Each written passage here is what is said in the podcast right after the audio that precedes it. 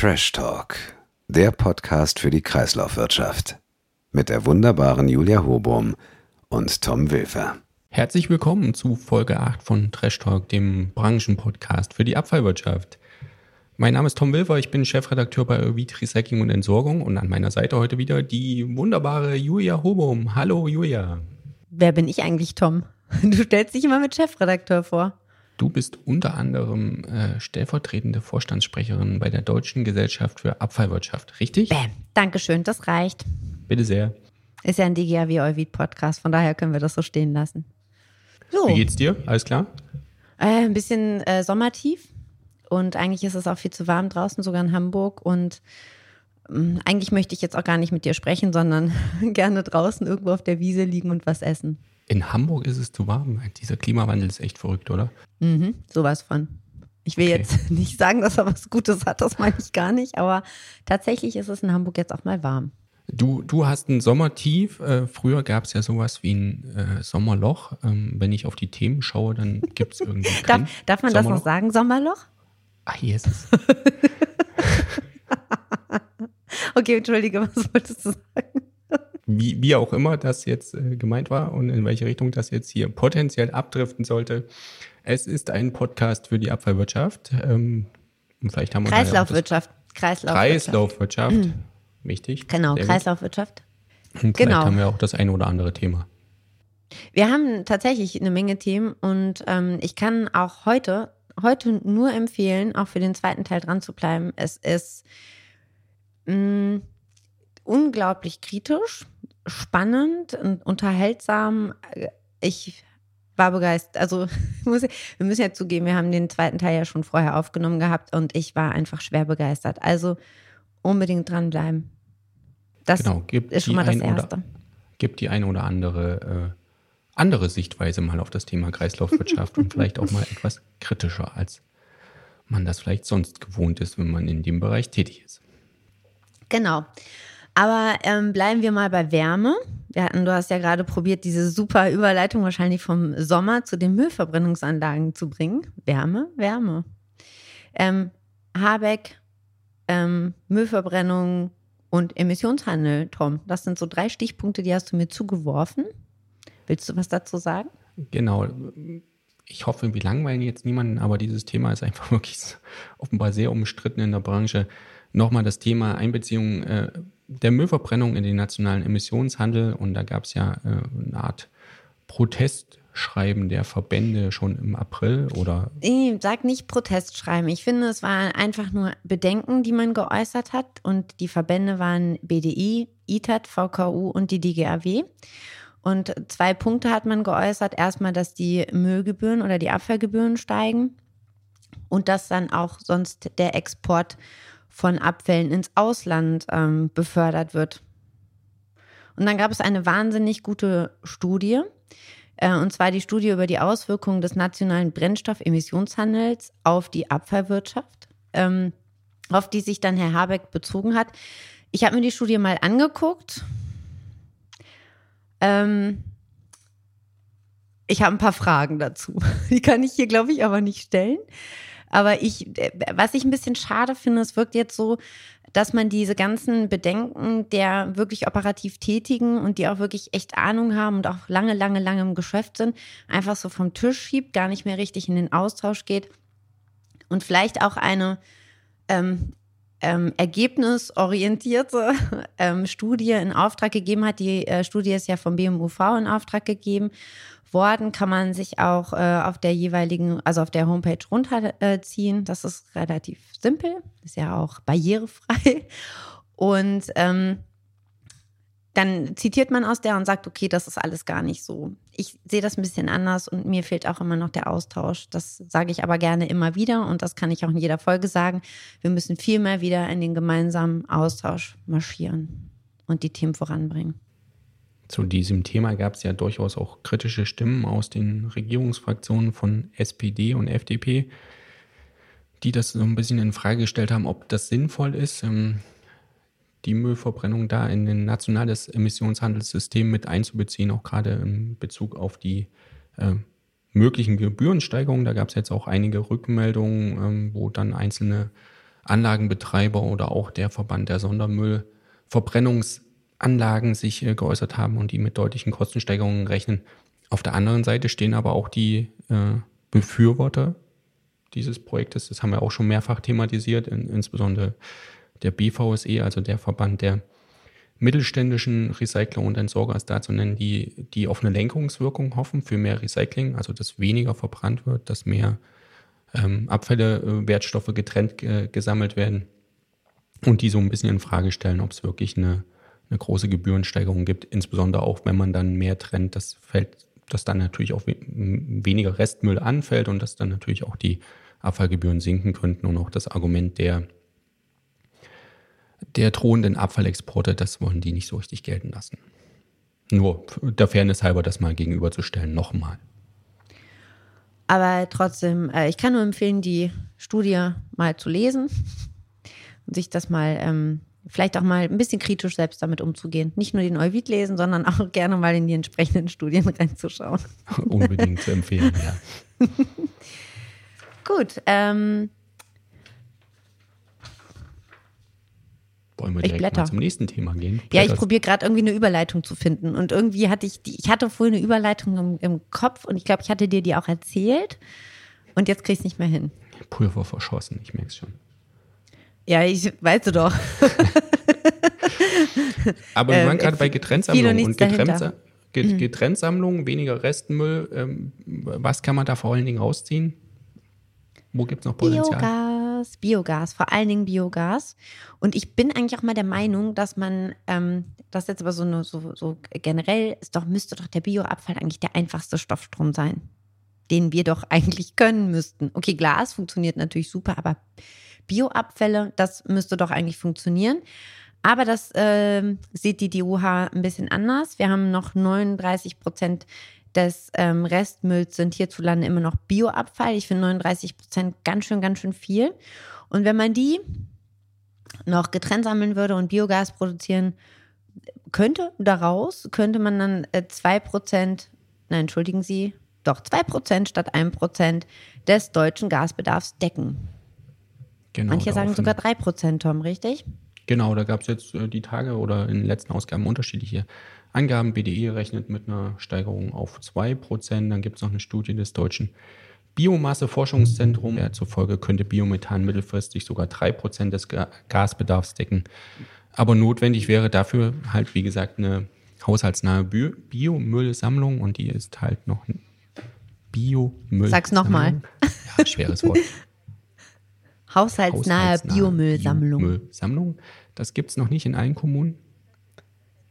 Man muss dazu wissen, dass der Wilfer schon einen kleinen ähm, Akzent hat. Tom, ich finde, wir sollten mal so eine englische Oh. Ausgabe raus rausgeben. Oder eine mit Dialekt.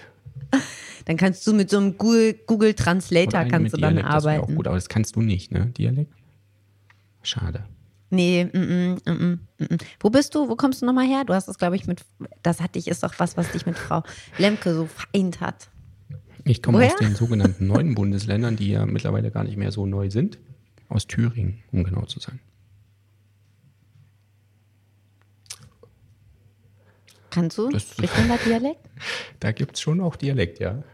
Ganz ordentlich. Okay. Gut. Kannst du im Dialekt den, äh, das, das auf, dritte ähm, Thema Auf vorstellen? Kommando kann ich Dialekt nicht. Okay, dann überrasch mich einfach mal. Gut, wir bleiben einfach mal Ja. beim Gas, oder? Gasknappheit, überall ein Thema. Und auch in der Recyclingindustrie offenbar ein wichtiges Thema. Genau, gerade. Genau, vor allen Dingen für die Verwertungsanlagen von Papier, Glas, Aluminium und natürlich auch noch anderen Abfällen. Aber da ist natürlich Gas ganz dringend notwendig. Und auch für Müllverbrennungsanlagen ist es, ist es unbedingt notwendig, notwendig, notwendig, notwendig. Ähm, genau. Und wenn das nicht zur Verfügung steht, dann können wir auch weniger recyceln. So auf alle Genau, Fälle also- Kurt. Genau, wenn man äh, die Recyclinganlagen nicht mehr betreiben kann, dann kann man natürlich auf diese, diese Art der klimaschonenden äh, Sekundärrohstoffe nicht mehr zurückgreifen. Das ist natürlich schon auch ein Punkt, wo dann die Entsorgungs- und Recyclingbranche sagt, wir sind dann auch ähm, kritische Infrastruktur und sollten bei einer eingeschränkten Gasversorgung natürlich dann auch berücksichtigt werden. Gut, da kann ich jetzt nur noch mal wieder auf den zweiten Teil weisen, Klimaschonung und Abfallwirtschaft. Das werden wir später noch mal erörtern mit unserem Gast. Okay, was ich total cool finde, wenn wir von Abfällen sprechen, dann bla bla bla, aber ähm, das Größte ist eigentlich die Abfallvermeidung. Das ist ja eigentlich das, das ist ja das Erste. Eigentlich sollten wir erstmal Abfälle vermeiden. Und da kann ich auch nur unseren Gast später zitieren. Das bedeutet Verzicht. Verzicht, Verzicht, Verzicht. Und das tut auch, tun auch tatsächlich jetzt Rewe, Obi, Ikea und Otto. Die verzichten nämlich auf Werbeprospekte und Kataloge. Also kein Papier mehr. Aber ich werde ja schon ein bisschen, also ich habe ja früher unfassbar gern in diesen Katalogen, gerade so von Otto und was gab es noch, Quelle, habe ich gerne geblättert und habe mir die ganzen Sachen so angeguckt. Und dann habe ich die mal eingekreist und habe meinen Eltern die als äh, als äh, Geschenkwunsch hingelegt, so zu Weihnachten und zum Geburtstag. Wurde aber immer ignoriert. Ich komme aus einem Haushalt, ich habe drei Geschwister, da hat man nicht so viel geschenkt bekommen. Mir geht's sehr schlecht. Aber ich glaube, dass das schon noch für, für viele Haushalte tatsächlich auch eine Rolle spielt, ähm, am, am, Wochenende die, die Prospekte der verschiedenen Discounter, Supermärkte sich anzuschauen oder auch der Baumärkte zu schauen, wo gibt es Sonderangebote. Es ist ich finde auch immer diese, ich finde auch immer diese, diese Anricht, Serviervorschläge finde ich immer total schön. Vor allen Dingen für Metfle. ja, aber äh, tatsächlich, ja. Ich glaube schon, dass, dass Leute doch immer noch diese, diese Haptik brauchen. Ich lese auch gerne ein Buch und gucke es mir nicht auf dem iPad an. Also irgendwie ist das auch so was Bleibendes. Ne? Das ist so wie, ähm, du kannst dir bei Amazon einen Film runterladen und früher gab es so diese VHS-Kassette. Ja, das stimmt. Das hattest du dann halt einfach. Und jetzt löscht er halt den blöden Film, wenn du ihn geguckt hast. Und das ist, es ist halt, es ist halt so wenig bleibend. Das finde ich halt sehr schade. Ich weiß gar nicht, gibt es überhaupt noch Poesiealben zum Beispiel? In der Kita gibt es sowas noch. Lebe glücklich, lebe heiter, wie der Frosch am Blitzableiter. den fand ich so witzig, den Spruch. okay. Hattet ja, ihr das im Osten auch? Achso, ja, stimmt. Außer Bananen. Ah, nee, die auch nicht. ja, ich weiß, die Banane. Aber ihr hattet Eis. Ihr hattet Vanille, Erdbeer. Schoko und Frucht. Also äh, Gab's die Sorte noch. beim Gut. Eis, Erdbeer. Und jetzt habe ich eine super Überleitung. Gab es denn auch Vermischtes? da, da, da. Ja, sehr Kommt gut, um, sehr wegen gut. Vermischtes. Vermischtes. Ähm, meinst du etwa die Rubrik bei uns auf der letzten Seite, die Vermischtes heißt und nicht, nicht Sonstiges oder ja, so? oder Sonstiges. Oder so. Was hast du denn da gefunden? Zuletzt? Mhm. Ich hatte da was anderes gefunden als du, nämlich irgendwas mit All und Elekt und Weltraumschrott. All und Schrott. Das Thema hast du mir aber, das Thema hast du mir aber tatsächlich zerschossen. Ho, ho, ho. Und hast was anderes. Und äh, das musst du jetzt erzählen, Tom, weil das ist jetzt dein Wunschthema heute. Okay, gewesen. dann äh, übernehme ich das einfach mal. Mein Gott. Gerne sogar. Ja, ich bitte darum. Und zwar geht es äh, um eine Geschichte aus Großbritannien, äh, genau zu sein aus Wales. Äh, und da hat jemand schon, 2013 ist das passiert, hat da jemand versehentlich eine Festplatte entsorgt. Da waren aber noch ganz ordentlich Bitcoins drauf gespeichert. Ach, scheiße, das ist ja. Entschuldigung. Ach, Schande. Das ist ja dann wie so ein äh, Ja, volles genau. Portemonnaie. Und das ist so voll, das Portemonnaie, das ist mittlerweile äh, geschätzt 150 Millionen Pfund wert. Jetzt Wo- bist du wo- doch wo war das am jetzt? Thema. Ich merke es schon. Ja, ja, jetzt. ich pack In schon mal Wales, Sachen. in Newport, übrigens sehr schöne Stadt, war ich auch schon mal. Ähm, Komm, wir fahren, Tom. Und da liegt jetzt mutmaßlich noch diese Festplatte auf der Deponie. Und der gute Mann möchte die jetzt suchen lassen, möchte da auch äh, Großtechnik einsetzen, unter anderem auch mit künstlicher Intelligenz. Und das Projekt soll aber wahrscheinlich oder wird wahrscheinlich 10 Millionen Pfund kosten. Und deswegen hat sich auch schon ein Hedgefonds beteiligt, der dann natürlich auch, falls diese äh, Festplatte gefunden wird und auch die Bitcoins sich retten lassen, dann beteiligt werden möchte am Projekt. Nur die Stadt Newport, die ist noch ein bisschen ähm, ablehnend, zurückhaltend, das ist ein schönes Wort. Zurückhaltend. Deswegen hat der gute Mann ähm, jetzt auch der Stadt vorgeschlagen, dass sie profitieren könnten von dem Projekt. Und zwar, indem sie auf dem Gelände der Deponie Windkraftanlagen errichten soll. Und mit dem erzeugten Strom könnten sie eine gemeindeeigene Bitcoin-Mining-Anlage betreiben.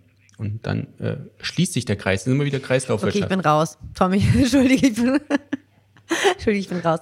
Ich äh, musste gerade spontan daran denken, dass ich neulich eine E-Mail bekommen habe, dass ähm, ich äh, jemanden in Afrika sitzen habe, von dem ich ganz viel Geld geerbt habe. das klingt gerade ähnlich. aber, aber, aber worauf ich an der Stelle nochmal eingehen möchte, in dem Fall hat Deponierung ja durchaus einen Vorteil. Ich meine, es gibt zumindest die Chance, die Festplatte wiederzufinden. Wäre die jetzt in irgendeinem E-Schrott-Recycling-Betrieb, dann wäre die ja schon weg. Dann hätte der Mann aber vielleicht eine Sorge weniger. Dann müsste er nämlich gar nicht drüber nachdenken, Ja, auch eine Deponie jetzt abzusuchen. Auch Wenn es weg ist, ist weg. Weißt du, dann trinkst du eine Flasche Wein und dann ist auch Auch okay. schön. Apropos Wein. Ich komme mal kurz von Wein auf Bier. Das schenke ich mir und zwar im September auf dem Oktoberfest. Und ich habe, ich muss echt an dieser Stelle sagen, danke, danke, danke. ich habe echt Nee. schon Einladungen bekommen. Ja, Tom, kannst du mal sehen. Verrückt. Doch. Doch, doch, doch. Zu einem Wiesenfrühstück ins Käferzelt ähm, am 3. Oktober und, und, und. Mir fehlt noch irgendwas für den Eröffnungssamstag. Aber ich möchte mich an der Stelle ganz, ganz herzlich bedanken. Ähm, alle, die mir die Einladung geschickt haben, fühlen sich jetzt hoffentlich angesprochen. Aber genau, für den 17. September Also ich würde ich bin begeistert und ich-. Jetzt guckt Tom, Er, Tom, er Tom guckt guckt neidisch, ganz er nickt neidisch. auch anerkennend, dass, das, äh, dass der Aufruf zumindest in Teilen schon erfolgreich war. Ich drücke die Daumen, dass, das, dass es weitergeht. Dass, dass Ja, du noch ja, komplett ja, Genau. auch das ich cool. kriegst, was du dir da wünschst. Und ich streiche diesen Punkt von meiner Liste, weil ich hätte das sonst auch nochmal angesprochen. Nee, wir, du kannst das gerne nochmal ansprechen, aber ähm, also ich werde auf alle Fälle ähm, am Ende dann nochmal mich bei allen ganz ausführlich und herzlich bedanken. Natürlich mit Name und Firmenname, wenn das okay ist für alle. Aber ich finde das super cool. Also kam direkt die eine oder andere Nachricht reingesprungen. Wahrscheinlich befinde ich mich dann nur noch auf dem Oktoberfest. Ich habe ich hab auch, äh, muss mir auch noch das eine oder andere Dünne zulegen. Ich habe erst zwei. Okay, da sind wir aber wieder beim Konsum. Ja. Naja, Ja, da sind wir tatsächlich wieder, wieder beim Konsum. Und jetzt gucke ich gerade mal. Aber wir sind beim heißen Konsum. Oh. Und da sind wir bei Bränden. Ich habe jetzt so gut. Tada. Ich probiere immer wieder irgendwie eine, ich probiere es immer wieder mit den Überleitungen. Bränden. Alba, da hat es gebrannt. Und zwar angeblich die böse, böse Batterie im Elektroaltgerät. ja, zwei Brände, ich glaube, innerhalb weniger Tage, ähm, beide in Baden-Württemberg, zwei Standorte von Alba betroffen. Gesamtschaden wird auf über 5 Millionen Euro geschätzt. Also da wirklich Ja, aber da würde ich ähm, tatsächlich, ich habe ähm, hab mir das sehr, sehr, sehr, sehr intensiv durchgelesen, aber entweder ist das halt doch wieder in einem falschen Stoffstrom gelandet. Ich glaube, das Elektrogerät lag nämlich auch Ja, nicht bei Elektrogeräten. garantiert. Kann das sein? Und äh, im schlimmsten Fall ist das dann auch noch falsch behandelt worden. Ich will da jetzt niemandem was unterstellen, aber ähm, wir haben noch nie ein Problem in der Logistik, in der Lagerung und äh, gehabt, sondern meistens brennt, findet das die Lithium-Batterie nicht so cool, wenn sie mit einem Nee. Elektrogerät geschreddert wird. An der Stelle kann ich verkünden, es gibt eine ganz, ganz große Initiative der äh, bestehenden Batteriesysteme und der führenden Wirtschaftsverbände ähm, unter der Moderation der DGAW. Startet jetzt noch im August und da geht es um das im Koalitionsvertrag vereinbarte Anreizsystem für Batterien und Elektrogeräte. Und das wird ein ganz, ganz cooles, großes Ding, weil da gehen wirklich mal wieder alle, die sich damit beschäftigen und die auch im schlimmsten Fall dafür zahlen müssen, in den Austausch und machen einen guten, guten Vorschlag, den man dann auch entsprechend vielleicht auch umsetzen kann. Nee, den man ganz sicher umsetzen kann. Und das finde ich super. Also keine Einzelgespräche, sondern wirklich an einem Tisch und dann wird auch diskutiert. Ich freue mich da schon sehr drauf, ähm, wenn das dann jetzt startet. Also die Einladungen sind schon versendet worden. Wer keine bekommen hat, ist nicht dabei. So, jetzt versuche ich auch mal eine tolle Überleitung. Ja, Oh nein. Ja, wenn, du, wenn man das schon ankündigt mit der tollen Überleitung, dann ist es doch schon um, um hinfällig. Anreize zur Sammlung, äh, Pilotprojekt, ähm, Ideen, äh, was, was anders zu machen. Und da sind wir bei Ah, äh, DM. der Drogeriemarktkette, die ähm, von der Drogeriemarktkette den äh, sehr innovativen und kreativen Namen DM hat. Und die hatten auch ein, Stimmt, Morgen. fällt mir jetzt erst auf. Drogeriemarkt. Um Gottes Willen. Ja, echt eine lange Leitung. Und die- heute. Ja, Entschuldige, Tom. Deine Überleitung die habe ich jetzt ruiniert. Jetzt kriege ich von Herrn Subkleff wieder auf den Senkel. Ja, ja, kö- könnte sein. Aber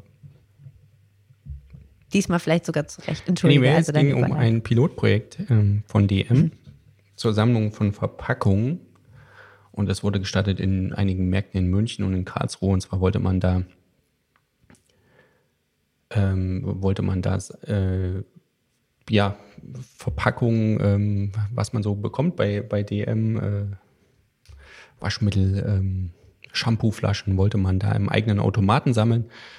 Ja, jetzt hat man kürzlich eingestellt das Projekt, weil es kam einfach zu wenig äh, Menge zurück und ich würde gerne nochmal zitieren, die, äh, die Sprecherin. Ähm, Im Verlauf des Projekts konnten wir feststellen, dass unsere Kundinnen und Kunden dem dualen System in Deutschland vertrauen und für die Rückführung von Kunststoffen der gelbe Sack gut etabliert ist.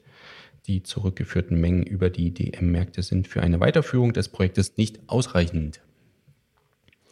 Also scheint die Sammlung über ähm, das duale System, über Verpackungen dann äh, doch etablierter zu sein und ähm, braucht man sich keine Sorgen machen, dass jetzt über die Märkte von DM Mengen verschwinden. Und jetzt sind wir doch wieder bei Genau. Mülltrennung wirkt und Herrn Subkleff. und äh, den möchte ich an der Stelle wieder mal ganz herzlich grüßen. Ich glaube echt, der Axel ist unser größter Fan.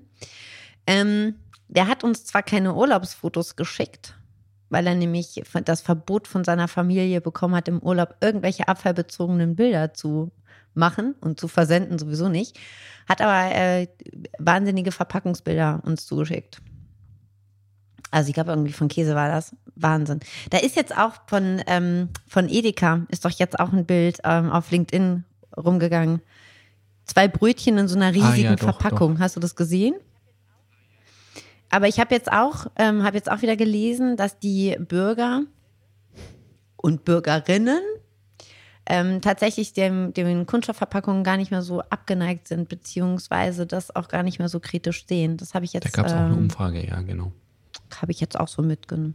Genau, richtig. Da gab es eine Umfrage und man hat sich jetzt Corona-bedingt doch auf ein paar andere Themen fokussiert und äh, ist da jetzt Andererseits war so das natürlich kritisch. auch eine Umfrage Wobei, von wenn man die Werbung- Kunststoffverpackung in Auftrag gegeben. Man muss aber auch mal erwähnen, ne? Aber nichtsdestotrotz, also ich bin, ähm, ich bin erstaunt. Ich äh, gucke ja hin und wieder Fernsehen und jetzt komm mir bitte nicht mit RTL 2. Sondern äh, genau, ich gucke natürlich auch ähm, anderes Fernsehen. Und da ist ja echt, also in, in jeder Werbung geht es ja jetzt um Nachhaltigkeit und Umwelt und Recycling und, und, und. Das ist ja Wahnsinn, wie da das Umdenken ist. Aber ich glaube, dass äh, die meisten, die, wen, die wenigsten wissen, was Nachhaltigkeit eigentlich überhaupt bedeutet. Also ich glaube, die meisten bringen immer Nachhaltigkeit direkt mit ökologisch in Verbindung. Dabei ist es ja sozial, ökonomisch und ökologisch. Also ich muss auch schon Geld verdienen dürfen. Also das, das, ja, das nervt, echt. Also das, Entschuldige, das nervt. Nee, eigentlich gar nicht, das nervt. Doch, mir tut eigentlich gerade der Blick leid, Tom. ich glaube, du hast schon wieder drei Falten mehr. Nee, aber das ist natürlich immer ein großes PR-Thema und das muss man natürlich immer vorsichtig äh, betrachten. Und äh, wenn wir noch mal ganz kurz zu dem Werbeprospekt-Thema zurückkommen, äh, das hat natürlich auch ganz logischerweise finanzielle Hintergründe, warum Rewe nicht mehr 73.000 Tonnen Papier bedrucken lässt jedes Jahr. Also logischerweise, ganz klar, auch da äh, noch andere Beweggründe. Genau. Ja, aber wir wollen ja alle Geld verdienen, ne? Vielleicht solltet ihr auch mal darüber nachdenken. Als Euvid. Das ist Ach, jetzt versau ich dem Nö, das Wilfer ist noch den Urlaub. definitiv auch ein Thema, aber ich glaube, es gibt immer noch viele Leser, die sehr gerne in die Printausgabe schauen. Das ist zumindest die Rückmeldung. Ja, wie gesagt, ich habe es ja vorhin auch gesagt, ich finde es ja auch immer noch schön, was in der Hand zu haben. Genau. Tom, ich finde keine Überleitung mehr dafür. Ich bin aber verwirrt. und es ist äh, echt noch ein, noch ein Punkt. Und äh, wir haben ja in einer Ausgabe irgendwie mal äh, darum gebeten, vielleicht mal so ein großes Bild. ähm, wem gehört eigentlich was und wer will was kaufen? Und jetzt hängen wir doch wieder bei Veolia. An der Stelle auch wieder schöne Grüße an Matthias Harms, der auch schon bei uns Gast war.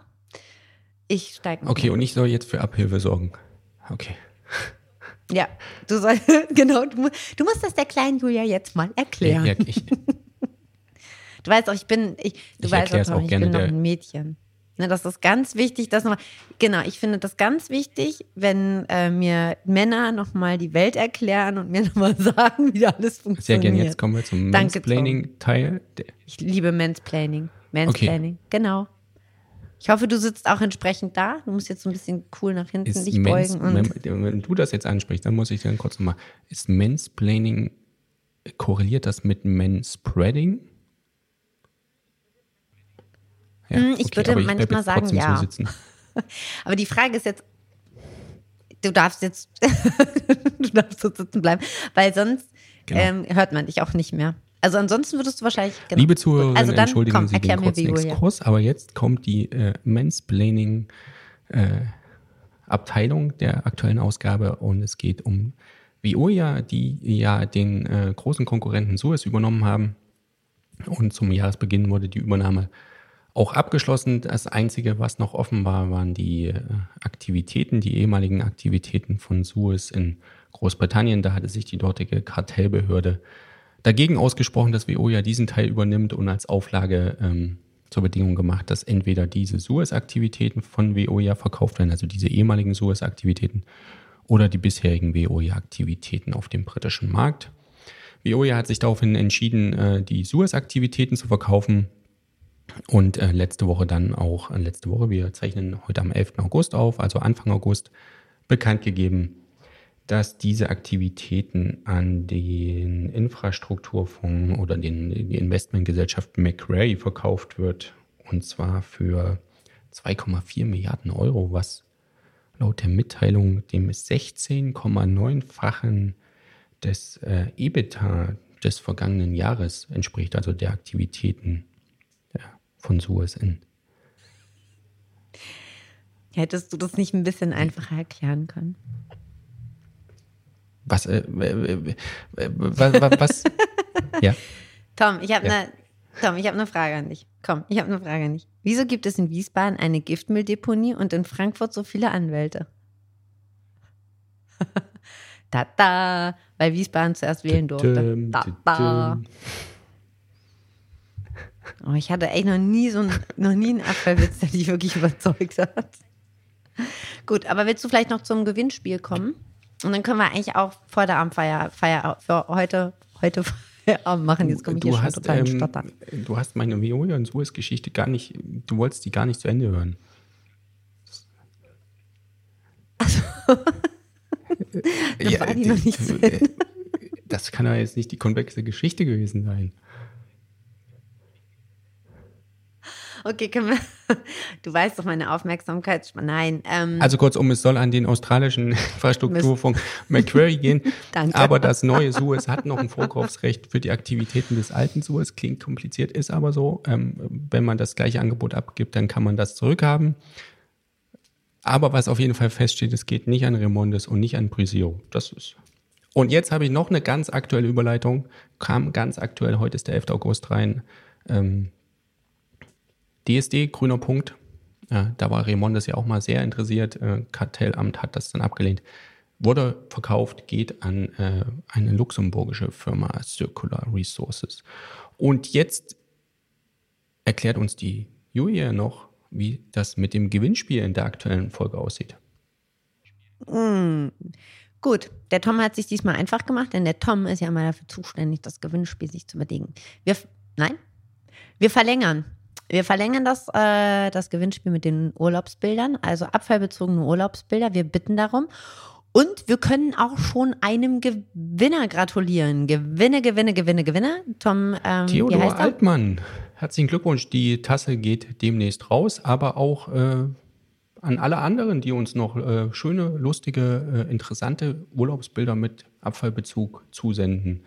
Äh, gibt es noch eine Tasse gerne an trashtalk.euvid.de oder über unser LinkedIn-Portal. Genau, an der Stelle. Äh, an der Stelle kann man aber mal jetzt tatsächlich eins ergänzen. Wer schon eine Tasse hat, kann gerne mitmachen, kriegt aber Und, äh, keine zweite. An der Stelle möchte ich auch nochmal auf einen kritischen Punkt eingehen, äh, den uns der äh, liebe Zuhörer äh, mitgeschickt hat. Und zwar ist es äh, nochmal die Bitte um einen anderen Ton beim Intro. Dieses, äh, dieses Geräusch vom Müllwagen, das äh, war jetzt schon öfters mal Thema. Es gab fast Unfälle angeblich von, von Hörern. Ähm, ja, ist die Frage, ob wir da einen signifikanteren, äh, besser passenden Ton finden. Ich finde es schon sehr passend. Also wir haben, ja, ich finde es auch passend und vor allen Dingen haben wir ja auch im Vorfeld wir haben das ja auch echt diskutiert und hatten auch dieses Mülltonnenrumpeln. Das erkennt man nicht ganz so einfach. Das ist auch nicht ganz so einfach, das aufzunehmen. Also äh, da hat uns doch damals auch die Firma Faun Zöller uns ähm, Aufnahmen geschickt. An der Stelle echt auch nochmal Danke. Wir hatten das, glaube ich, in der ersten Ausgabe hatten wir da mal ein ganz großes Danke ausgesprochen. An der Stelle jetzt nochmal. Äh, wir haben auch diese, also wir haben mit mit, äh, mit Faun und Zöller haben wir unterschiedliche Aufnahmen getestet. Das kam, das war sehr, sehr schwierig, das erst aufzunehmen und dann auch wirklich zu erkennen. Und deswegen haben wir uns dann für dieses Rückwärtsfahren entschieden. Kann man jetzt auch drüber nachdenken, Rückwärtsfahren, Circular Economy, passt das wirklich alles so zusammen? Aber es soll eigentlich ein bisschen mehr das Ding mit dem Aufpassen, aufpassen, da kommt was, wie bei einem rückwärtsfahrenden LKW ähm, symbolisieren. Und äh, wir, wir entschuldigen uns natürlich, wenn sich der eine oder andere erschreckt. Aber da ihr ja alle ganz, ganz, äh, ganz große Fans und Abonnenten seid, wisst ihr ja schon, was passiert. Und apropos aufpassen, äh, jetzt kommt was. Jetzt kommt der zweite Teil. Unbedingt dranbleiben. Es lohnt sich. Wir verabschieden uns. Genau. Wir ver es lohnt sich definitiv. Ähm, sehr spannend. Und äh, dann gehen wir Mittagessen, Tom, ne? Genau. Und du gehst in den Urlaub. schon die Urlaubskleidung an, quasi. Genau. Äh, auf dem, auf dem T-Shirt ist ein Bus. Vielleicht erzählst du nach deinem Urlaub mal, was du gern. gemacht hast und wie es war. Auf jeden Fall komm heil wieder, Tom. Das ist ganz wichtig. Und für alle anderen dranbleiben. Jetzt geht's an den zweiten Teil. Willkommen zum zweiten Teil. Wir dürfen heute Professor Maurer begrüßen. Er ist Rechtsanwalt, war dann als Professor an verschiedenen Hochschulen tätig und fast 20 Jahre, um genau zu sein, 19 Jahre und 9 Monate für das Thema Kreislaufwirtschaft bei der Europäischen Kommission zuständig und am Ende sogar als Senior Expert. Seit Juli 2022 ist Professor Maurer im verdienten Ruhestand. Herzlich willkommen. Auch von meiner Seite herzlich willkommen, Herr Maurer. Ja, hallo, vielen Dank für die Einladung. So, es gibt ganz viele Themen äh, auf unserem Zettel, äh, die wir gerne mit Ihnen besprechen würden, aber ich würde gerne äh, einsteigen mit dem großen Ganzen. Und zwar wird die Kreislaufwirtschaft ja in letzter Zeit immer wieder ähm, angeführt als äh, ja als großen Bereich, den, der, der zur Bekämpfung der Klimakrise beitragen kann, äh, zur Energiekrise, auch zur Rohstoffknappheit beziehungsweise zur Beseitigung der Rohstoffabhängigkeit, hat sich jetzt alles in den letzten Monaten nochmal verschärft durch den Krieg in der Ukraine. Würde mich interessieren, welchen Beitrag kann aus Ihrer Sicht die Kreislaufwirtschaft äh, leisten zur Bewältigung dieser grundlegenden Probleme im Klimabereich, im Energiebereich? Ja, das ist eine total äh, spannende Frage, äh, vor allem äh, seit etwa 2013. Denn wenn Sie sich vielleicht äh, schon länger mit dem Thema äh, beschäftigt haben, Abfall, ähm, und, und Kreislaufwirtschaft, äh, dann erinnern Sie sich auch, dass vor 2013 kein Mensch von Kreislaufwirtschaft sprach, sondern von Ressourceneffizienz. Ja. Das nähert so ein bisschen den Verdacht, dass bei dem ähm, Thema Kreislaufwirtschaft oder bei der Bezeichnung Kreislaufwirtschaft äh, gesucht wurde nach einem neuen Aufhänger, äh, mit dem ein altbekanntes Problem beschrieben werden sollte, nämlich äh, die Tatsache, dass wir äh, eine wachsende Wirtschaft wollen, aus guten Gründen, äh, dabei unglaublich viel Ressourcen verbrauchen und Energie was wiederum verbunden ist mit extrem äh, starken Emissionen an äh, Treibhausgasen, vor allem CO2, welches bedauerlicherweise äh, hunderte, tausende von Jahren in der Atmosphäre bleibt und sich sehr schlecht wieder abbaut und deswegen über, über sehr, sehr lange Zeiträume kumuliert. Wir haben inzwischen 400 über 410 ppm ähm, CO2 in der Atmosphäre, was eben dazu führt, äh, dass wir äh, einer Überhitzung entgegenstreben, die die globale Durchschnittstemperatur auf äh, wahrscheinlich mehr als zwei, wahrscheinlich eher Richtung drei Grad erhöhen wird. Die Kreislaufwirtschaft ist ja jüngst durch den Green Deal der Europäischen Kommission wieder besonders in den Blickpunkt geraten. Ja. Ähm, man möchte vor allem, und der Green Deal äh, sagt es ja auch, so in seinen einleitenden Sätzen, äh, Klimaschutz vor allem äh, voranbringen äh, und die planetaren Grenzen einhalten, wohlgemerkt. Und die Kreislaufwirtschaft soll eines der wesentlichen Instrumente sein, um das zu erreichen. Ne? Das ist natürlich ein sehr ambitionierter Anspruch. Äh, vor allem wenn man Kreislaufwirtschaft nie richtig definiert oder vielmehr, sagen wir mal, es gibt vielleicht 150 verschiedene Definitionen von Kreislaufwirtschaft. Ähm, und äh, vor allem, wenn man auch nicht definiert, äh, was man mit Wachstum meint. Ja? Denn Wachstum ist immer mit Produktion verbunden, mit Durchsatzökonomie. Und Durchsatzökonomie heißt äh, CO2-Produktion. Also die Frage, ob die Kreislaufwirtschaft zum Klimaschutz erheblich was beitragen kann, äh, ist äh, außerordentlich äh, brisant und ähm, möglicherweise mit äh, vielen Fragezeichen versehen und mit Nein zu beantworten. Beitragen kann sie natürlich was, ja, aber das ist nicht die entscheidende Frage. Die entscheidende Frage ist, ob sie der Schlüssel sein kann, um äh, Klimaschutz zu betreiben äh, und Ressourcenschutz zu betreiben. Und das ist eben nicht so, äh, so sicher. Wir müssen, wir müssen dabei einfach sehen, äh, die, die Dinge oder das, das Problem, mit dem wir hier konfrontiert sind, ist gewaltig. Ja. Ähm, Klimawandel heißt in Zahlen ausgedrückt 400 Gigatonnen Restbudget bis 2050 CO2. Ja. Und wir emittieren mehr denn je, übrigens 2021, zumindest äh, circa 40 Gigatonnen allein CO2. Dazu kommen noch andere Treibhausgase. 40 Gigatonnen CO2 global, das heißt, wenn Sie das durch äh, 400 durch 40 teilen, kommen Sie auf circa 10 Jahre. Wenn Sie mit äh, nach IPCC, IPCC äh, 67 Prozent der Wahrscheinlichkeit die, äh, die 1,5 Grad bis 2 Grad äh, erreichen wollen. Es ist außerordentlich fraglich, dass wir das erreichen. Cicero-Institut in Oslo hat kürzlich äh, Zahlen vorgelegt, zwar Ende 2021, äh, nach der Glasgower Konferenz, äh, die ziemlich äh, ernüchtern, hat nämlich gesagt, äh, wenn alle Parteien der Pariser Klimaschutzkonvention ihre zugemachten Zusagen, ihre gemachten Zusagen erfüllen, äh, dann kommen wir auf 2,2 bis 2,8 Grad ähm, die äh, Klimatemperaturerwärmung äh, bis zum Ende des Jahrhunderts. Und das ist deutlich zu viel. Das ist eine, eine katastrophale, das wäre eine Katast ein katastrophales Szenario. Die Kreislaufwirtschaft soll das richten. Äh, ich habe da persönlich eine sehr klare Meinung dazu. Ähm, die wird vielleicht nicht von jedem geteilt, aber ich, ich, kann das auch, diese Sendung reicht jetzt nicht, um das im Einzelnen genauestens zu begründen, aber ich kann Ihnen sagen, das werden wir nicht erreichen so mit Kreislaufwirtschaft. Ja. Und den Theorien und dem Verständnis, äh, was wir diesem Begriff unterlegen. Absolut richtig. Vor allen Dingen, wenn man, wenn man bedenkt, dass wir ja jetzt schon Mitte des Jahres die Ressourcen, die uns für dieses Jahr zustehen, eigentlich ja schon, äh, schon längst ähm, verbraucht haben, wenn man das so sagen kann, wobei man ja natürlich eigentlich die Massenbilanz jetzt auf der Welt nicht ändert.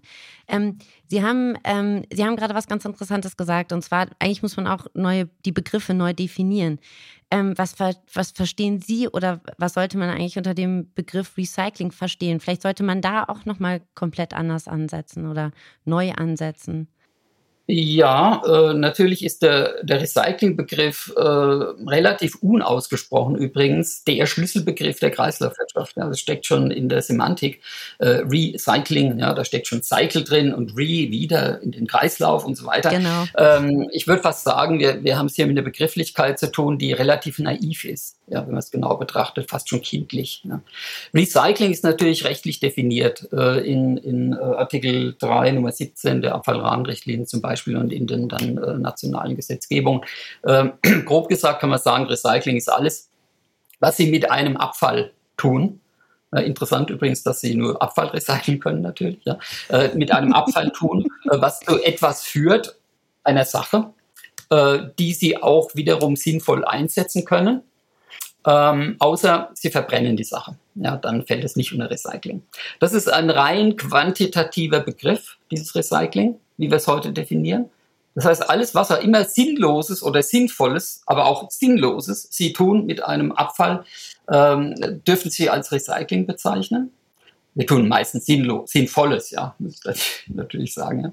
Ja. Ähm, äh, und, und, äh, und, und mehr haben wir nicht. Ja. Ich bin der Meinung, das reicht nicht, ja, sondern wenn wir den, den Recyclingbegriff in das Kreislaufwirtschaftsnarrativ einbauen wollen, dann müssen wir den anpassen. Und zwar müssen wir ihn anpassen in Richtung einer qualitativen Definition. Wir dürfen künftig, müssen wir strenger sein mit dem, was wir als recycelt bezeichnen äh, und müssen sagen, recycelt kann nur sein, was auf der gleichen Wertstufe was Stoffe auf der gleichen Wertstufe ergibt, äh, die virginen Wertstoffen äh, äh, entsprechen.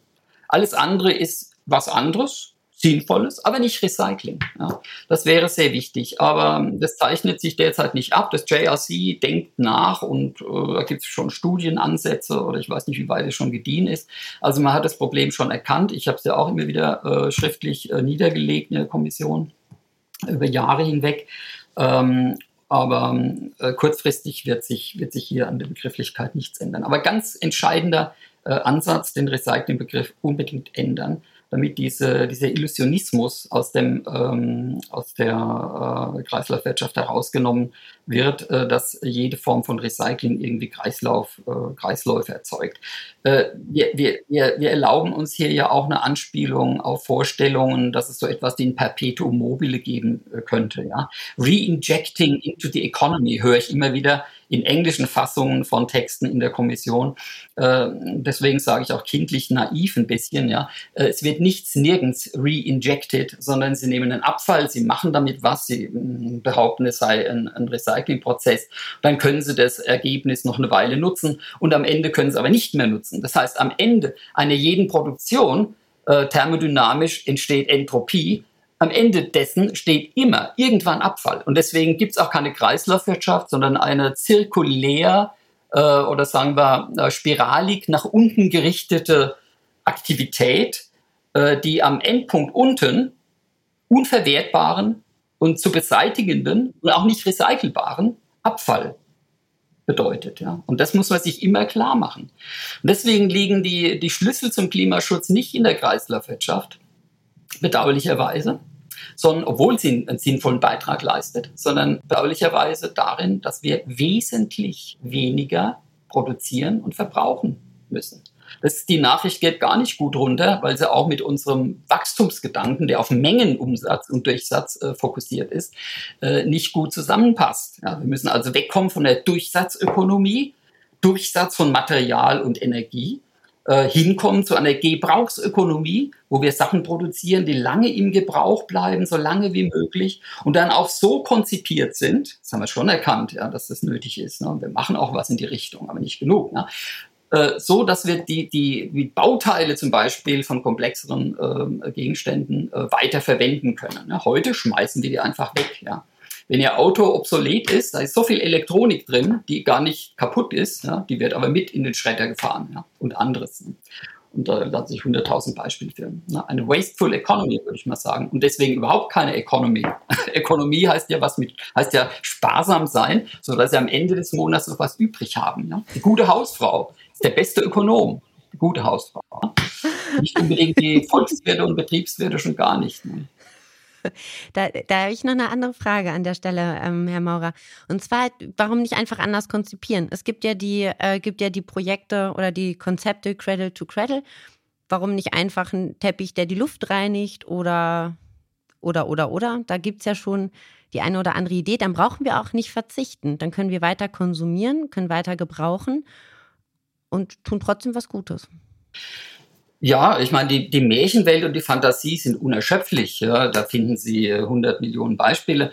Ähm, die Luft zu reinigen ist ja auch sehr schön und sehr sinnvoll. Äh, nur darum geht's ja überhaupt nicht. Ne? Sondern es geht darum, dass wir unser gesellschaftliches Tun, unser Produzieren und Konsumieren so einstellen, dass wir künftig kein CO2 mehr emittieren. Das können wir nicht dadurch tun, dass wir die Produktion immer weiter erhöhen und davon träumen, dass wir irgendwann sogenannte erneuerbare Energie äh, zur Verfügung haben. Wir sehen ja gerade, äh, dass es nicht ist, und zwar in schockhafter Weise erfahren wir das gerade, äh, weil ein gewisser Diktator einfach mal den Hahn zugedreht hat. Man muss ihm dafür ja eigentlich danken, Ja, weil er damit erreicht hat, äh, dass äh, wir aus diesem Illusionismus, den wir uns hingeben, ach, es kommt schon alles, ach, in vier Jahren ist es so und in zehn Jahren so, äh, äh aufwachen, ne?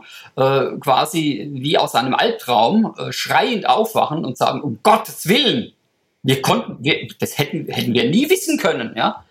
Ja, das hätten wir alles wissen können, planen können, aber wir wollten es nicht, ja, weil wir uns lieber bestimmten Träumen hingeben. Also nichts mit, äh, mit reinigenden Teppichen und so. Letztendlich, Sie können die Sache durchdenken, von welcher Ecke aus auch immer und in welche Richtung auch immer. Sie kommen am, immer zum selben Ergebnis. Sie müssen nicht smarter sein und mehr recyceln, müssen sie auch, ja, aber damit kommen sie nicht zum Ergebnis, äh, sondern äh, ihr Resultat des Nachdenkens wird immer sein, sie müssen weniger produzieren, weniger verbrauchen. Das müssen wir radikal ändern. Und zwar mit radikal meine ich nicht ein bisschen und graduell, so wie die Kommission das gerne macht, ja, noch, ja, stepwise approach, ja, da machen wir was und ein bisschen Gesetzgebung, es dauert dann fünf Jahre, bis die ihre Wirksamkeit entfaltet. Diese Zeit haben wir doch gar nicht, ja. Wir müssen ganz schnell handeln und radikal umsteuern. Und ich bedauere sehr, dass, äh, dass dieser Zeitfaktor viel zu wenig Beachtung findet und wir viel zu langsam sind. Wir gehen in die richtige Richtung, aber viel zu langsam. Also Sie haben es jetzt äh, schön herausgestellt, dass wir eigentlich äh, grundsätzlich die überbordende Produktion reduzieren müssten und auch unseren Verbrauch. Aber ganz unabhängig davon werden ja weiterhin Abfälle anfallen. Und Sie waren ja auch äh, für die Kreislaufwirtschaft zuständig in der Kommission.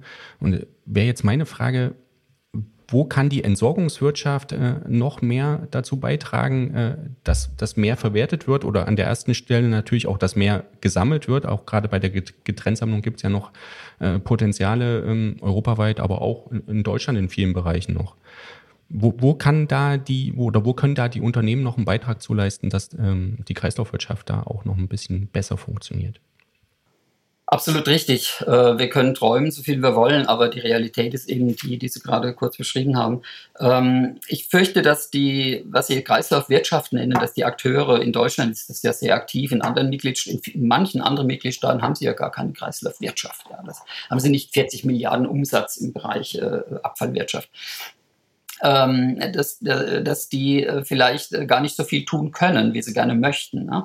Äh, die Getrenntsammlung, die können sie nicht unbedingt privat organisieren. Ne? Die Getrenntsammlung, die müssen sie organisieren durch gesetzgeberische ähm, zumindest den Impuls müssen sie gesetzgeberisch gehen. Sie müssen zunächst mal fordern, dass getrennt gesammelt wird.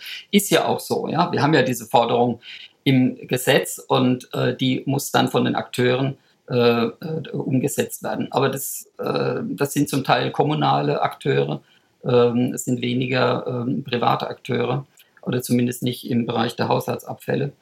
Ähm, was, wir hier, was wir hier steuernd äh, machen müssten, und das ist wieder Sache des Gesetzgebers meines Erachtens, äh, wäre äh, beispielsweise Pfandsysteme einzuführen und zwar wiederum radikal für alles oder praktisch alles. Ja? Wir leisten es uns heute ähm, für Batterien beispielsweise, ähm, selbst nach der neuen Batterieverordnung, soweit ich mich erinnere, ist es nicht vorgesehen, äh, keine äh, Pfänder zu erheben auf kleine Batterien. Ähm, freilich können die Leute die sammeln und irgendwie zu einem Sammelpunkt zurückbringen. Das ist alles organisiert, in Deutschland zumindest. Aber sie werden es wahrscheinlich nicht tun, äh, denn im Zweifel äh, ist ihnen das Hemd näher als der Rock und sie schmeißen es dann irgendwo rein. Ach, mache ich mir jetzt mal. Ne? Hat ja keiner gesehen. Ja? Wenn Sie aber zwei Euro dafür bekommen für die kleine Batterie, dann machen Sie das nicht, sondern bringen Sie die brav zurück. Ja. Das ist nur ein Beispiel von vielen. Wenn Sie, äh, wenn Sie Pfandlösungen äh, durchführen, dann können Sie absolut vermeiden, dass Abfall in falsche Kanäle gerät. Ja. Oder sagen wir mal End-of-Life-Produkte. Ja. Ich bin sowieso nicht der Meinung, dass wir mit diesem Abfallbegriff sonderlich viel weiterkommen. Ich glaube, wir haben hier ein, ein, eine, eine Grenze erreicht. Und das gehört zu dem radikalen Wandel, den wir anstreben müssen. Wir müssen weg von dieser Abfallzentrierung. Wir produzieren wunderbar, die gute Welt und die böse Welt ist die des Abfalls und dafür haben wir eigene Regeln und eigene Sachen. Also produziert ruhig Abfall, dann kümmert sich jemand drum. Das ist eine völlig falsche Sichtweise. Ja. Wir müssen sehen, dass wir, dass wir den Abfall wegdefinieren äh, und äh, möglichst wenig in diese noch residuäre Definitionsebene äh, hineinlassen. Und es geht eben wiederum dadurch, äh, dass wir dafür sorgen, dass der Hersteller verantwortlich bleibt für sein Produkt, bis es außer Dienst gestellt wird. Und dann, ja, dann behält er die Kontrolle oder gewinnt wieder die Kontrolle. Der Letztbesitzer überreicht die Kontrolle an den Hersteller oder seinen Beauftragten. Wenn er das täte, dann hätten wir gar keinen Abfall. Das ist eine ganz neue Welt. Und das wäre auch interessant für den Hersteller, der sich beklagt, dass ihm die Rohstoffe fehlen. Der könnte nämlich den Zugriff auf die Rohstoffe auf diese Weise organisieren und dafür sorgen, dass er seine Sachen zurückbekommt. Und wenn er das, wenn das so wäre, und er würde sie zurückbekommen, dann würde er sich nochmal überlegen, wie konstruiere ich denn meine Dinge, damit ich die dann möglichst kostengünstig und möglichst rein wieder weiterverwerten kann. Das wäre etwas, was uns näher bringt an, an Kreislauf ähnliche Strukturen und wäre mit Sicherheit hilfreich. Aber dafür sind die Weichen nicht gestellt. Na, dann kommt irgendjemand und proletet herum, das wäre doch alles teuer und es ginge doch nicht. Und äh, dann erschrecken äh, Politiker und sagen, ach ja, da war jemand dagegen, stell dir mal vor, dann können wir das nicht machen. Ja, wir sind der Staat, wir können das machen. Und wenn wir es nicht machen, macht es niemand und dann haben wir alle verloren. Ganz kurz, würde ich gerne an der Stelle einhaken. Braucht es, wenn wir dann so ein System hätten, braucht, braucht es dann noch gesetzliche Vorgaben für den Mindestrezyklatgehalt in den in, in verschiedenen Produkten? Also wir haben das ja bei den PET-Flaschen, kommt das demnächst, in der Batterieverordnung ist es auch geplant. Wie bewerten Sie das, Mindestrezyklat-Einsatzquoten? Äh, das bewerte ich an sich positiv, denn ähm, ja, gleichzeitig aber auch ein, ein gewisser ähm, Ausdruck von Hilflosigkeit. Ja. Äh, Im Grunde haben Sie recht, äh, man müsste ein System so gestalten, dass man solche Incentives wie Mindestrecyclat oder solche, solche Forderungen wie Mindestrecyclat-Einsatz gar nicht gebraucht. Sondern ein Rezyklateinsatz müsste sich eigentlich wirtschaftlich aufdrängen als lohnend ja, von sich aus. Ja. Und äh, wenn er aber wirtschaftlich nicht lohnend ist, dann können sie Quoten erheben, so viel sie wollen. Die, die ökonomischen Akteure werden immer Wege finden, die zu vermeiden, zu umgehen oder Camouflage zu betreiben, sie vorzutäuschen etc. Ja.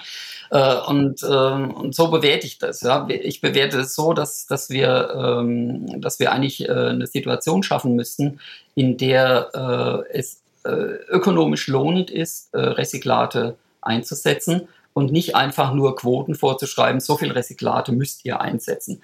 Äh, weil diejenigen, die Recyclate einsetzen, haben das nicht allein im Griff. Ne? Ob, ob, sie, äh, der Kunde muss das ja auch wollen, beispielsweise. Ja? Und gerade im, im Kunststoffbereich, bei Food Contact, gibt es da sehr viele Fragestellungen, die nicht beantwortet sind.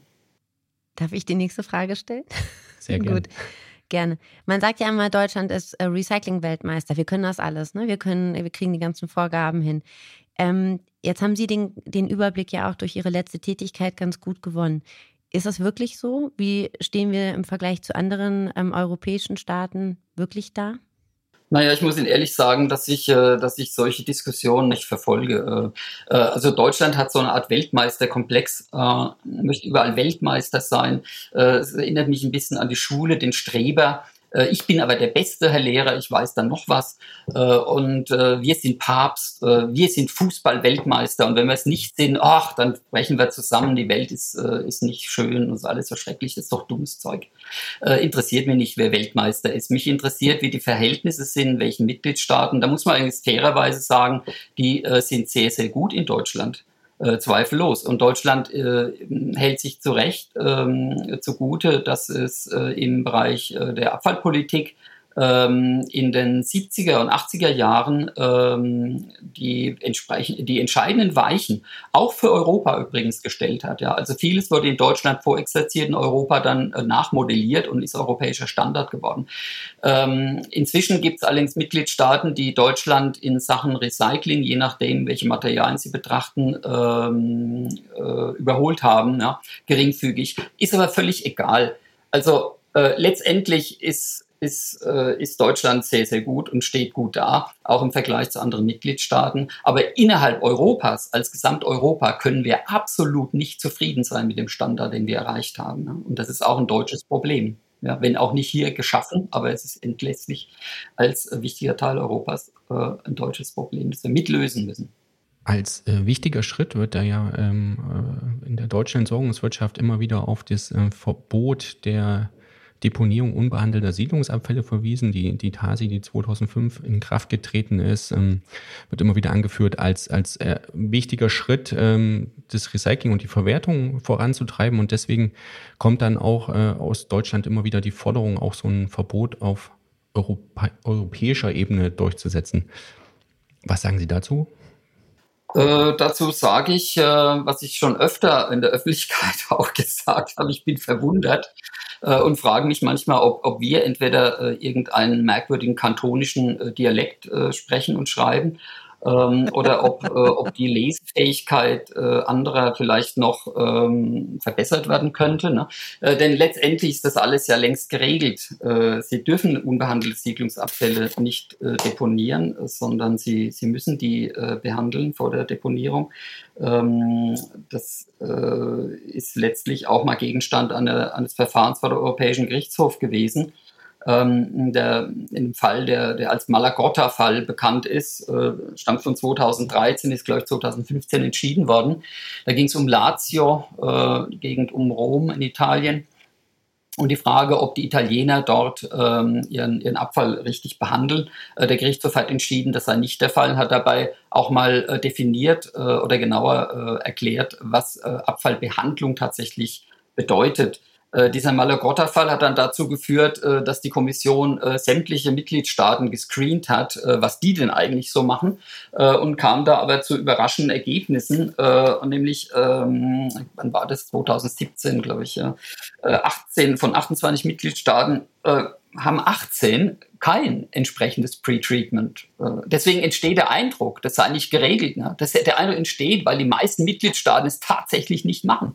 Aber das ist keine, kein Problem äh, der, der Rechtslage, sondern ein Problem der Rechtsdurchsetzung. Und ich muss sagen, ähm, und darüber bin ich persönlich ziemlich erbost, äh, dass wir auch heute noch eine Situation haben, in der ähm, in, in sehr, sehr vielen Mitgliedstaaten ähm, so äh, agiert wird, als habe es den Malagrotta-Fall, den der Europäische Gerichtshof entschieden hat, nie gegeben. Ja, Pre-Treatment findet auch heute weitgehend noch nicht statt. Und da muss ich mich fragen, ähm, was läuft hier eigentlich falsch? Ähm, die Kommission als ähm, Guardian of the Treaty, ist hier in der Pflicht, in allen Mitgliedstaaten für die Rechtsdurchsetzung zu sorgen mit den Mitgliedstaaten und das macht sie unzureichend. Das ist objektiv so. Ja, dazu stehe ich, das kann ich auch gut begründen, wenn es jemand genauer wissen will. Also äh, letztendlich um Ihre Fragen mit einem Satz zu beantworten. Ich hoffe, es ist mir gelungen. Ich wollte es eigentlich tun, aber um das zusammenzufassen, ähm, äh, wir reden über ein Problem, das gelöst ist aber das ja. durchgesetzt werden muss. Ja. Sie können, Abfälle dürfen nicht behandelt deponiert werden. Und das ist seit vielen Jahren so. Genau, das ist ja, das ist ja der Vollzug. Und ähm, wer von den Hörern Herrn Professor Maurer auf LinkedIn verfolgt, Sie haben ja jetzt auch gerade was von äh, Rhodos nochmal geteilt. Ähm, ein ganz interessantes Video. Da ist definitiv eine wilde Deponierung vorgesehen worden. Ähm, wollen Sie da vielleicht noch das eine oder andere? Das ist ja jetzt wirklich ein aktuelles, gutes Beispiel aus der Praxis. Äh, wollen Sie uns das vielleicht noch kurz erzählen, wie das gelaufen ist? Ja, also ich will nicht die, ich fand, die Geduld der Zuhörer hier äh, strapazieren. Äh, das ist ein Zufallsfund. Ich war, ich war äh, bei 40 Grad im Schatten äh, unterwegs äh, in, in, von, von einem Punkt zum anderen und äh, habe festgestellt, dass da unheimlich viel auf Rodos, ja, dass da unheimlich viel wild deponiert wird. Und dann passiert es, dass ein kleiner LKW an mir vorbeifährt, rechts in, die, in, in, in das Feld einbiegt. Und ich habe das ein bisschen beobachtet. Dann öffnen zwei Burschen, springen aus dem Auto Auto maskiert, offensichtlich wissen, dass sie da was Illegales tun, äh, reißen die, die Planen runter und äh, werfen eine ganze Menge Müll einfach in die Landschaft, machen das Ding wieder zu und fahren davon. Freundlicherweise auch noch an mir vorbei. Ich habe dann auch, äh, nett wie ich bin, ein Foto gemacht von dem Kennzeichen und das am nächsten Tag bei der Polizei in, in, äh, in der Nähe der nächsten äh, Stadt äh, zu Protokoll gegeben. Das war Hollywood Drive eigentlich. Möchte ich hier nicht weiter ausführen, aber es wäre mal irgendwann äh, doch interessant, unterhaltsam näher zu beschreiben. Jedenfalls wurde ein Protokoll aufgenommen, widerwillig, und ich warte auf den Vollzug. Ich habe angedeutet, dass die Europäische Kommission jetzt ein sehr strenges Auge auf diesen Fall haben. Der ist natürlich ein bisschen geblufft. Aber ich will damit nur, das ist ein interessantes Beispiel, weil es zeigt, äh, dass es in Mitgliedstaaten gibt, ähm, die auch bestimmte Privilegien übrigens haben ne, im Bereich des Abfallrechts äh, für Griechenland, für die kleinen Inseln, aber nicht so weitgehende Privilegien, ne, wie es hier äh, verletzt wurde, äh, dass bestimmte Mitgliedstaaten einfach äh, sich sehr weit von Rom fühlen, ne, äh, von Brüssel hier in dem Fall, und denken, lass die mal Regeln machen, äh, wir machen ne, mir san mir, ne, sagen die Bayern. Äh, und die sagen halt, äh, wir machen das schon immer, wie wir es für richtig gehalten haben. Und da kommt schon keiner und guckt nach. Ne. Jetzt war mal zufällig einer da, der, der auch ein bisschen querulatorisch nachguckt. Ja. Aber im Grunde äh, ist das ein interessantes äh, Beispiel für, für Vollzugsdefizite. Und äh, viele der Zuhörer, die vielleicht oft in Griechenland sind, das ist ein sehr beliebtes Reiseland, werden es vielleicht bestätigen können. Wenn sie von den Straßen weggehen, dauert es nicht lange, bis sie auf irgendwelches Fly-Tipping, auch größeres Fly-Tipping stoßen. Und das war durchaus nicht auf Griechenland beschränkt, sondern sie haben das in Mittel-Südosteuropa, äh, ist das äh, leider sehr verbreitet auch sehr viel mit Kunststoffen und äh, sehr viel mit illegaler Verbringung äh, verknüpft. Ja, sie haben in, in, in Bulgarien, Rumänien ähm, immer wieder äh, Beschwerden ähm, über, über große äh, Areale von, von illegal deponierten Kunststoffabfällen, die dann einfach abgefackelt werden, mit schrecklichen Konsequenzen für die Bevölkerung und Dioxinen, die da eingeatmet werden etc. Das ist halt äh, ein interessanter Aspekt zwischen der Rechtssetzung und der Rechtswirklichkeit. Und wir müssen uns viel mehr darum bemühen, beides in Konkurrenz zu bringen. Rechtssetzung ist schön und da sind wir auch sehr tüchtig. Und wir machen grandiose Gesetze, die wunderbar durchdacht sind, immer komplizierter werden, aber dennoch eigentlich fast schon legislative Kunstwerke sind. Ja, die sind völlig für die Katz, wenn wir nicht dafür sorgen, dass die effektiv in den Mitgliedstaaten umgesetzt werden. Es gab mal eine Zeit in der Kommission, das war so in den 2010er Jahren, äh, da äh, hat jeder, wurde also ständig von Umsetzung und das müssen wir weiter und da müssen mehr äh, Gewicht drauflegen. Heute ist das ganz ruhig. Ja, wir, wir haben den Shift wieder gemacht, weg von der Umsetzungskontrolle hin äh, zur, zur Entwicklung von Wolkenkuckucksheimen in noch differenzierterer äh, Gesetzgebung. Ähm, das sind natürlich wunderbare Denkmäler auch für Kommissare. Das habe ich zu meiner Zeit gemacht, heißt es dann später. Äh, schön, ja. Aber wenn es nicht umgesetzt wird in den Mitgliedstaaten, dann war es für die Katz. Dann hätten wir es uns auch von vornherein schenken können. Ja. Wir müssen uns klar sein darüber, wir haben eine hohe esoterische Ebene der Diskussion und äh, in der Praxis ähm, ähm, drücken wir alle Hühneraugen und was wir noch an augenähnlichen Organen finden zu, äh, um nicht zu sehen, äh, dass vieles schlicht ignoriert wird. Das ist nicht bedauerlich, sondern das ist dramatisch. Aber welche Möglichkeiten hätte denn die Kommission da noch stärker durchzugreifen? Es gibt Vertragsverletzungsverfahren, ähm, die führen dann hier und da mal auch zu Strafen, die dann der, der entsprechende Mitgliedstaat zahlen muss. Ähm, was wäre die Möglichkeit? Die Strafen erhöhen, ähm, weitere Sanktionsmöglichkeiten? Was gibt es da? Ja, gut, äh, das ist, äh, das ist, ist richtig und äh, diese Strafen gibt, die Sanktionsmöglichkeiten, ähm, die kann man auch nicht irgendwie beliebig erhöhen. Die sind aber auch nicht gerade nebensächlich, gerade auch gegen Griechenland, auch gegen Italien äh, gibt es ja solche Sanktionen. Äh, zum Teil hat sich das ritualisiert. Ja, in Italien beispielsweise haben wir äh, diesen Kampagnenfall, äh, wo es um die Beseitigung äh, von sogenannten Ecoballe, das sind äh, zigtausend Hunderttausende Tonnen von, äh, von äh, Municipal Waste, die quasi mit, mit Folie eingeschweißt, so kubikmeterweisen Ballen gelagert werden zu Pyramiden. Ja. Äh, die können sie gar nicht mehr entsorgen, so richtig. Ja. Dafür wurde Italien mal äh, verurteilt, zahlt heute noch 40 äh, Millionen Euro jedes Jahr in die europäische Kasse. Bis, bis das Problem beseitigt ist. Und derzeit ist noch nicht ganz klar, wann das sein wird. Ja. Wird wahrscheinlich noch weitere Jahre so sein. Wenn Sie so ein Beispiel sehen, dann können Sie schon ein bisschen verzweifeln, äh, denn es nährt den Verdacht, dass das äh, System äh, das noble System, wir sanktionieren und dann äh, erkennt der Mitgliedstaat, hat was Falsches gemacht und steuert sofort um, nicht so funktioniert, wie wir das äh, gerne hätten. Ähm, es gibt natürlich auch diesen Grundsatz der Community Solidarity, äh, der im, im, im EU-Vertrag niedergelegt ist. Der bedeutet, dass die Mitgliedstaaten, die Mitglieder der Europäischen Union sind, äh, von sich aus solidarisch dafür sorgen, dass die europäischen Regeln bei ihnen umgesetzt werden. Ähm, dieser Grundsatz ist etwas in Vergessenheit geraten. Vielleicht man häufiger daran erinnern. Ähm, und ähm, dann würde sich vielleicht schon was verbessern. Ja. Die Sanktion ist ja, ist ja schon ein Schritt weiter. Ne? Und wenn Sie sanktionieren wollen, dann müssen Sie natürlich auch äh, Beweise vorlegen können und Sie müssen natürlich auch die Tatsachenerhebung organisieren.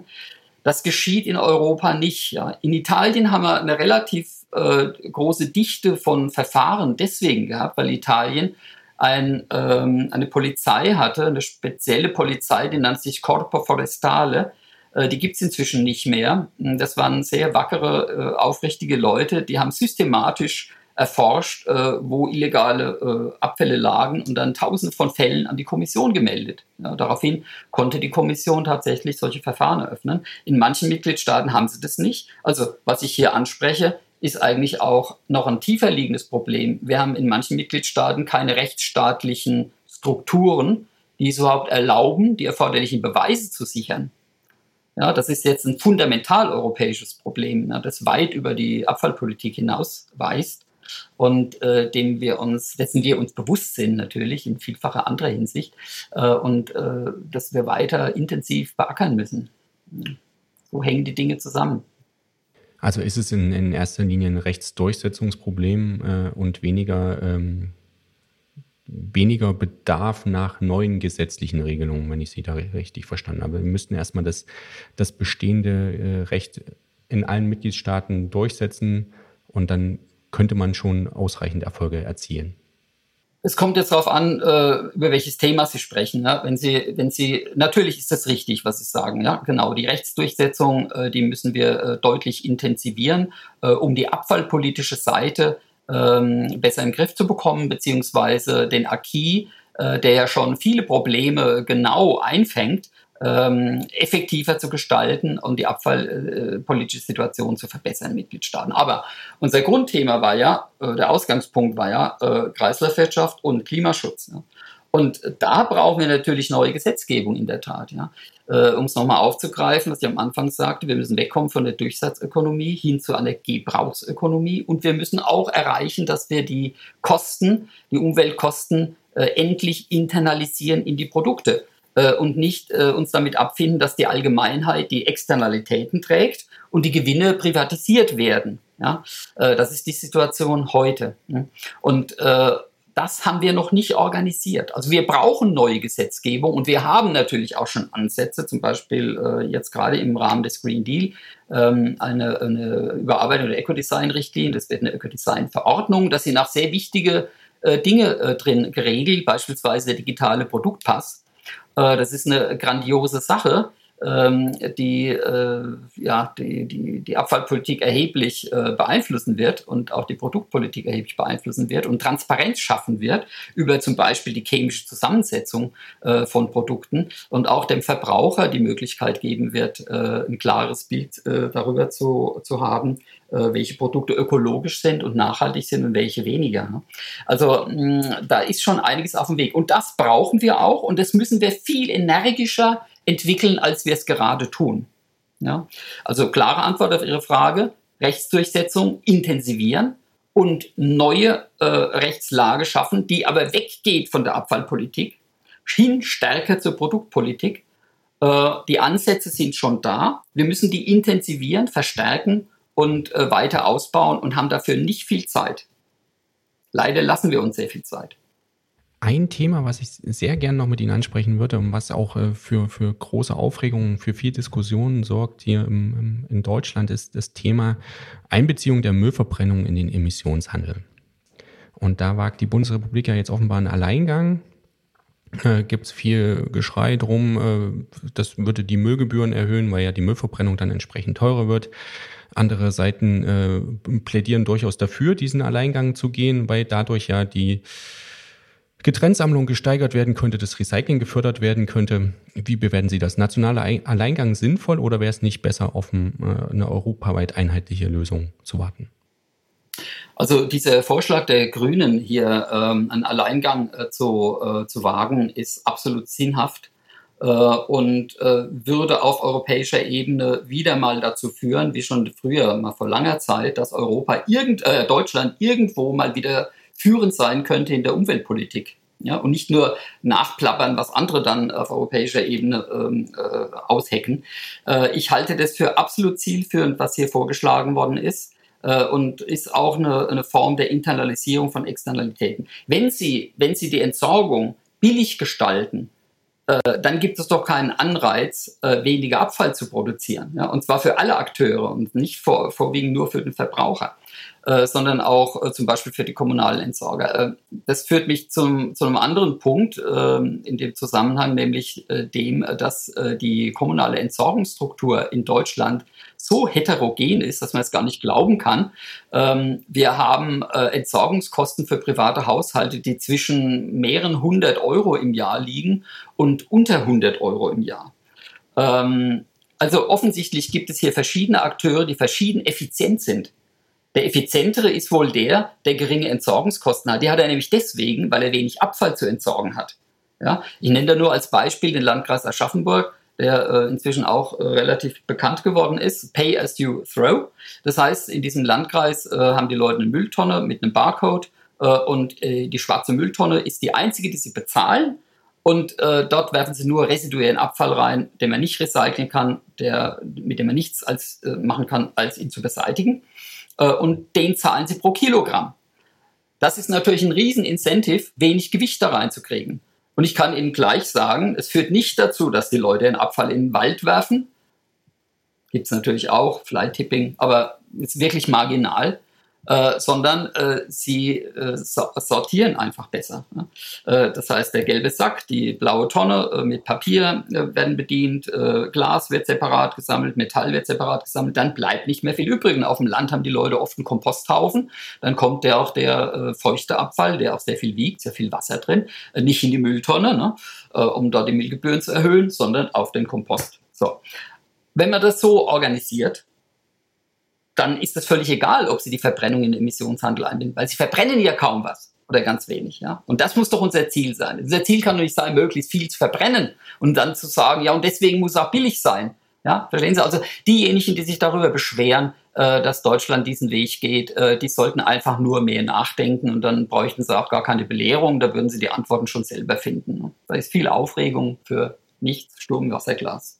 Ja, Herr Mauer, das war äh, sehr interessant. Es waren sehr viele Hinweise für das, was man noch tun könnte, sowohl in Deutschland als auch auf europäischer Ebene und natürlich auch interessant Ihre Sichtweise zum, zum äh, durchaus begrenzten Beitrag, den die Kreislaufwirtschaft leisten kann und was eigentlich äh, sinnvollerweise ähm, beim Konsum, äh, bei unserem Produktionsverhalten geändert werden sollte, um die grundlegenden Probleme anzupacken, äh, vor denen wir stehen. Herr Maurer, vielen Dank für das äh, sehr interessante Gespräch. Ähm, hat viel Spaß gemacht, Ihnen hoffentlich auch und ähm, ja, alles Gute. Auch von meiner Seite noch ein herzliches Dankeschön, Professor Maurer. Ich fand das Gespräch großartig und freue mich, wenn wir weiter im Kontakt bleiben und das Thema diskutieren. Dankeschön. Ja, Ihnen auch vielen Dank und äh, hat Spaß gemacht, ja. sind doch immer wieder begeisternde Themen, merkwürdigerweise. Wer glaubt nicht. Und Ihnen auch alles Gute, ja. Tschüss.